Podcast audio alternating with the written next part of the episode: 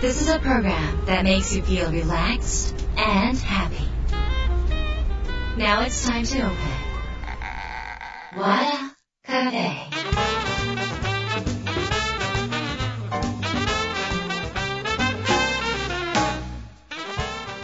和田カフェのオーナー和田博美ですやる気満々の人もちょっと明日が憂鬱な人も明日笑っていける今夜もワクワクをお届けします改めましてこんばんは和田博美ですえー、と今週はリモート収録でお届けをしておりますが、えーまあ、コロナになってから最初どういうふうに収録しようかっていうことで、まあ、ディレクターも悩んでたんですけど案外なんか家でラジオ収録できちゃうっていうことが分かって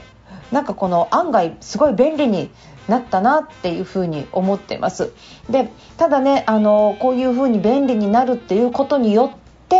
まあ、コミュニケーション能力が非常に下がってるっていう問題このちょうど今ラジオのこの収録の前にあの他のところと打ち合わせをしてたんですけどちょうどそのコミュニケーション能力が世界中で下がっているとこの2年で下がって2000兆円のマイナスそのマイナスが出てるっていう話が出てました。そしてまあ結局はその対面とか直接じゃないと、えー、収益が下がる損害が出るっていうことで最先端行っている、えー、Google とか、えー、ゴールドマン・サックスさんとかなんかそういうところがもう先陣切ってオミクロンの真っ最中に全員出社させているっていうねそういう話をさっき情報でちょっと聞いたばっかりです。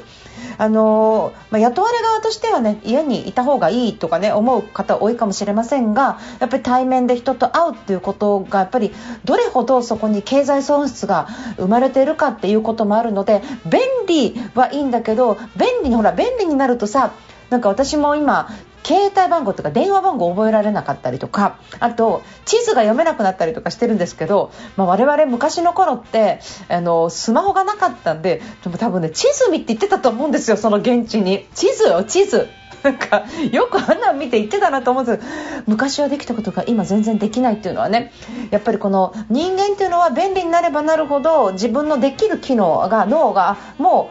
ういらないのねこれじゃ使わないのねっていう風にやっぱりなっていくと思うのでこういう中で、まあ、あの便利さとは対極にある、えー、不効率とかね不便っていうものも、まあ、あのちょっと大事にして例えばちょっと不便なんだけど人に会いに行ってみようかとかちょっと不便なんだけどこういう手間をかけてみようかっていうところに人間らしさみたいなものが宿ると思うのでちょっとそんな風に意識を向けたいなっていう風に、えー、思っています、えー、またねあのコロナと戦ってきた世界の国々がまたちょっと今違う、えー、争いを、えしています。あの武力によってねあの制圧するっていうことにはやっぱり反対しますし世界平和を願いますし、えー、人が死ぬ流血も、えー、本当にやめてもらいたい。そのさまざまな事情国の事情いろいろある中で要はその流血は避けたいし、えっと、平和が乱れる。例えばそこによって文化が破壊されたりとかしていくっていうことに対しての、えー、まあ反対をねあの私は言いたいと思います、えー、皆さんね本当に早く収束して、えー、平和になるように祈ってます。あのデンマークの友達に連絡して聞いたら、えー、っとやっぱりそのウクライナも原発を持ってるっていうことで、えまああのヨーロッパの国々から、えドラッグストアとそれから薬局から要素がもう売り切れ続出っていう風な話を聞きました。あの私の友達はスカンジナビアエアラインに勤めてるんですが、えー、まあ、東京便とかねその便が5月まで欠航しましたっていう話をしています。いろんな問題がいろいろ起こると思います。経済的にもいろんな流れが変わってきてると思います、えー、世界の株価とかもね変動してると思います。あのとにかくそういう状況の中コロナの後まあ戦争かってね結構心が病んじゃったり、えー、沈んじゃったりする人もいる。中でね人と人との触れ合いとか今みたいなこの便利に走るんじゃなくってちょっと人間らしいことにねちょっと心を向けてみる。それは、えー、春を感じるとか青い葉っぱが出てきたなとかそういう自然に、えー、帰っていくようなそういう時間を持って心を癒していただければいいなっていうふうに思ってます、えー、さて今週は皆さんから頂いたメールをご紹介します。和田博美の和田カフェ。どうぞ最後まで楽しんでってください。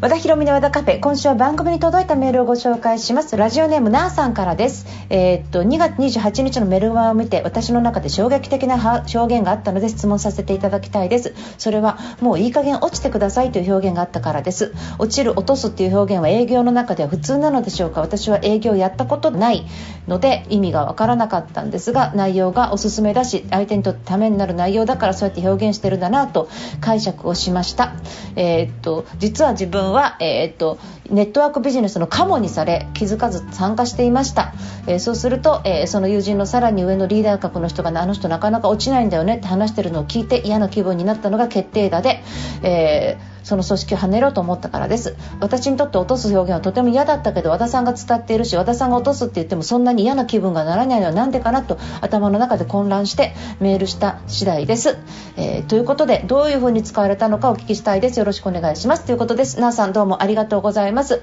えっとこれ今聞いてる方はなんか私が落とすぞって言ってるとなんかこうメールの前後が読まれあのメルマガの前後がわからないとえー、っとまあちょっと分かりづらいかもしれませんが、えー、っとメルマガでは一切商品の説明をせずですね今までも夜もずっと話をしてきて、まあ、ちょっともうあのもう私自身ももうセミナーの内容はもう伝えたくないと。それもセミナーも2800円の,、えー、そのお手軽に受けられるものだからなんかこの高額なものうんぬんじゃないしもうもう本当になんか気軽に受けてもらいたい。それも要点思考4.0っていう内容でいやこれ受けた方がいいだろうと。どう考えても受けた方がいいだろうと。でもあの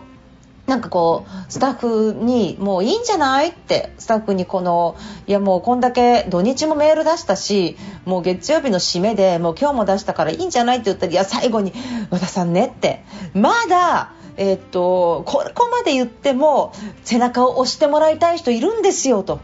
最後に出してくださいって言われて私もメルマガ書くのがもう本当に忙しくったのでもう大変だったからいやもう私はちっちゃい頃自転車乗れなかったんだって関係ない話を書いていやもう本当にあのもう最後になりますとあと3時間で、えー、もうあの数時間かな数時間で早割りも終わって高い金額になっちゃうからもう本当にもうもうメルマガ書きたくないんでいい加減に落ちてくださいって表現ですね。で今これ聞いてて落とすっていうのがなんかこの、えー、なんかこう高額買わせるとか契約させるるとかっていうことじゃなくて冗談でねなんか言ってる感じなんですね。だから、えっと、なさんにねお伝えしたいのは言葉というのは例えば笑いながら言っていたりとか上下で冗談が入っていたりとかすると例えば、えっと、そのまま、えー、これ落とす落とさないじゃなくってうんと例えば関西人が「お前もうババアなんだからもうブスなんだから」とかって言ってたら「え和田さんババアでブスって使うんだ」みたいなのと全く同じでいやその前に愛があったりとかえー、冗談が分かり合える関係だったりとか、えー、あとはその、え近しい関係性もしくは、えー、っとそのえそういう言い方をしてるんだけど裏の意味があるその額面通りを取ってしまうとそういう違和感を感じるんだけど言葉というものは全て額面通りではないんですね。例えば嫌いですっていう表現でもその前後の表現によっては大好きですっていう表現に変わっちゃったりするのが、えー、っと表現です。だからもしご自身がなんかこのネットワークビジネスでねそうやって一つの表現をね嫌だなと思ってると他の人がそういう表現してると全部そこに、えー紐付けて嫌な気持ちになっちゃうと思うんですね。それは一つの言葉だけではなくて。なのであのそれぞれの人が言う言葉は、え、っと全然意味が違っていたりすることもあります。そして、え、っとそれぞれの言葉の背景意味というのは使っている人それから前後関係の解釈、えー、それからそのタイミング、えー、と今までの流れですね。流れとか全てがストーリーになっているからそういうストーリーの中で感じてもらった時にあこういう意味なんだっていうふうに解釈をしていく。なので、えー、ともう言葉にはその解釈っていうものがね一つの言葉の中には解釈っていうものがそのたくさん存在をする。その中で自分が決まった解釈一つの言葉を、えー、っと嫌な人が言った言葉をなんか違う解釈のところで当てはめていくと全部嫌な気分になっちゃうので絶えずその前後関係とかそういうものをちょっと見ていくといいのかなっていうふうに思います。なので、えー、っと営業の時にその営業のなんなんか落とす落とさないっていうのはそういう言い方はあまり好きではないです。お客さんを落としてきます。それはねでも営業の現場では普通に未だに言われてることなので、あのいい悪いじゃなくって好きか嫌いかの話ですよね。で、それは、えー、っと、落として営業は契約をもらうんじゃなくって、お客様から自分自身や商品が選んでもらって契約になるので、あのそうお客様を落としてくるぞって打ち落とすとかねそういう狩りみたいな方法ではあまり言わないんだけれども例えば恋に落ちるとかねそういう意味でなんか私のラブが恋になかなか私がこんなに愛を伝えてるのになかなか彼が落ちてくれないのよっていう感じですよ。そのね表現の違いって。だからそのセールスに全て落とし込むんじゃなくって私の中ではもうこんなに愛情を込めてこんなに必死の思いを伝えてるのに全然振り向いてくれてないと。もうこれ大失恋じゃないかと。大失恋の状態の中でもう本当にいい加減落ちてよみたいなね。こんなに私が愛情を注いでるのにこんなに思いを伝えているのにっていう意味ですよね。そういう意味となんかその違うっていうことですね。なんてあの一つの表現で全てを見ない方がいいのかなって思ってます。であとは私の、えー、性格的なことなんですけど、えっと、これねこのメルマガ見てあのなんかこう全然申し込む気がなかったんだけどあのそのメルマガでこう自転車の話があって最後まで読んだら「落ちてください」って書いてあった一言を見てクスッと笑ってついポチッと申し込みましたっていう真逆の、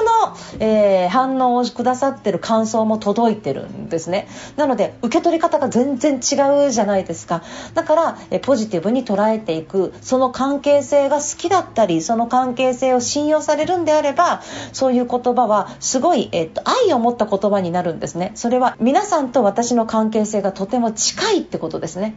あの、えっと、近い存在だと思ってメルマガを書いている。もっともっと私たちは仲いいんだよ。だから仲いいから冗談が言い合える仲なんだよっていう距離感ですね。なんでクスッと笑うっていう状態かなって思いますね。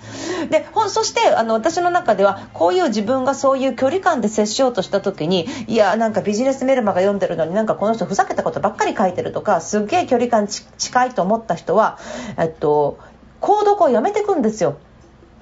その人は合わないから。でも私はメルマガを書いていてえー、なんか硬い話ばっかりとかなんかこう宣伝ばっかりとかなんか学び系ばっかりとかだとなんか読み物にすごく疲れちゃうんじゃないかなと思ってそうするとちょっと冗談とかちょっとでも笑えることを少しでもメルマガの中に取り入れたら毎日読むのが苦痛じゃないだろうと。今日はセールスの話は一切せない。もう何も説明しなんか何の、えー、売り込みとかそういうなんか進めることは一切なくなんかただくすっと笑ってもらえるような文章が書けないかな。どうやったらそんな風にして笑いに落とせるかなってことですね。笑いに落とせるね。そんな風になんかこの恋に落ちてもらうにはどうしたらいいのかなって考えてあの自分の中ではものすごい工夫をしています。それは笑いの言葉を考える方が実は硬い話を書くよりもなんか私の中では技術が必要だなっていうふうに思ってやっているので今後もそういう表現は、えー、っと距離感を縮めるために、えー、使っていくと思いますのであこれは和田博美の言葉なんだ。これは距離感を縮める言葉なんだと思って読み続けていただけるとありがたいしあもっと硬い方がいいなとかそんなに距離感縮めなくても私は学びだけでいいっていう方はなんか読み続けるのが苦痛になるかもしれないので無理に読まなくってもいいのかなっていうふうに思ってます。とにかく笑いなんです。距離感縮めて笑いを取りたい、ね、そういうなんか気持ちで一生懸命書いてますのでなんかこうメルマガのそのエッセンスそしてその中にクスッと笑える中に学びを入れるっていうねそういうことをこのもうそういう工夫しながら毎日、えー、頭使ってやってますのでぜひまああの嫌がらずにねあそうなんだと思って読み続けていただければ気づきはたくさん、えー、落ちてくると思います。ここでも落ちるわけですね。気づきが落ちてくる。ぼたもちが落ちてくる、えー、それからえー、っとなんだろうな。えっとぼたもちえ、棚ぼたみたいにねなんか運が落ちてくるみたいなねこう落ちるってプラスで使うこともたくさんあるんだということをちょっとイメージしていただければと思います。なあさんどうもありがとうございました。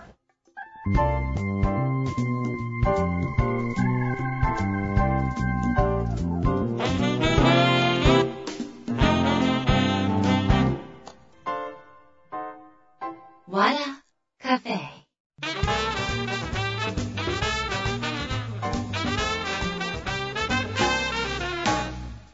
和田ひろみの和田カフェいかがでしたか、えー、お知らせです、えー、要点ファシリテーター講座を開催します。こちらどういう講座かと言いますと、えー、ファシリテーター要は今までエデュケーターとか要点カウンセラーさんあったんですが、まあ、あのちょっとすごく、え学びも多く回数も多く、えお金もちょっとかかるものなんですけどファシリテーターっていうのはカルタを使って手軽に要点思考を楽しめるという資格になります。カルタのファシリテートでしてもらう、えー、方たちですね。であのえっとまあ、本当に2時間で学べる 資格コースというすごい資格ですね。でも普通にカルタ買ってやったらいいんじゃないってもう全然それでもいいです。資格も受けなくても全然それでもいいんですがただ、えーと、カルタ普通に買うだけではなくって、えーと、販売してないカルタの,、えー、の画像とかですね。それ家でプリントアウトするとまた新しいカルタが体験できたりとかこういうところがポイントですよ。こういうふうにやってくださいねっていうことが学べるので、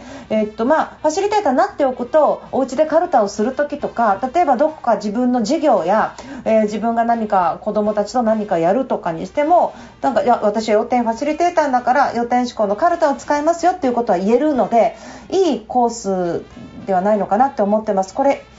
非常に安い、えー、価格でオファーがいっぱいついているものなんですけどこちらの方ね、えーと、和田博美、えー、ウェブで検索していただきますとトップページにバナーがついておりますのでぜひそちらの方参考にあのしてみてください。要点思考をあの広げてくださる方、えー、全国に作りたいと思ってます。今こういう状況ですしね、あの不安定な方も多いし非常に会社を辞めてしまう人とかも増えてるそうですねで、まあ、仕事が続かなかったり、まあ、コミュニケーション能力低下してたり孤独だったりとか本当に予定思考を、ね、広げるカルタだけでもなんかこう広がればちょっとは気持ちが前向きになるじゃないですか。なのであのそういう何か自分がそういう力をつけていくっていうことでただ予定思考の話を聞くだけだと自分1人で終わっちゃうので周りの人にも予定思考を広げたい、えー、と思ってる方で広げた方がいいしそうやって周りでみんなで幸せになっていただきたいと思ったので本当に、えーと、手軽に受けられる資格コースを、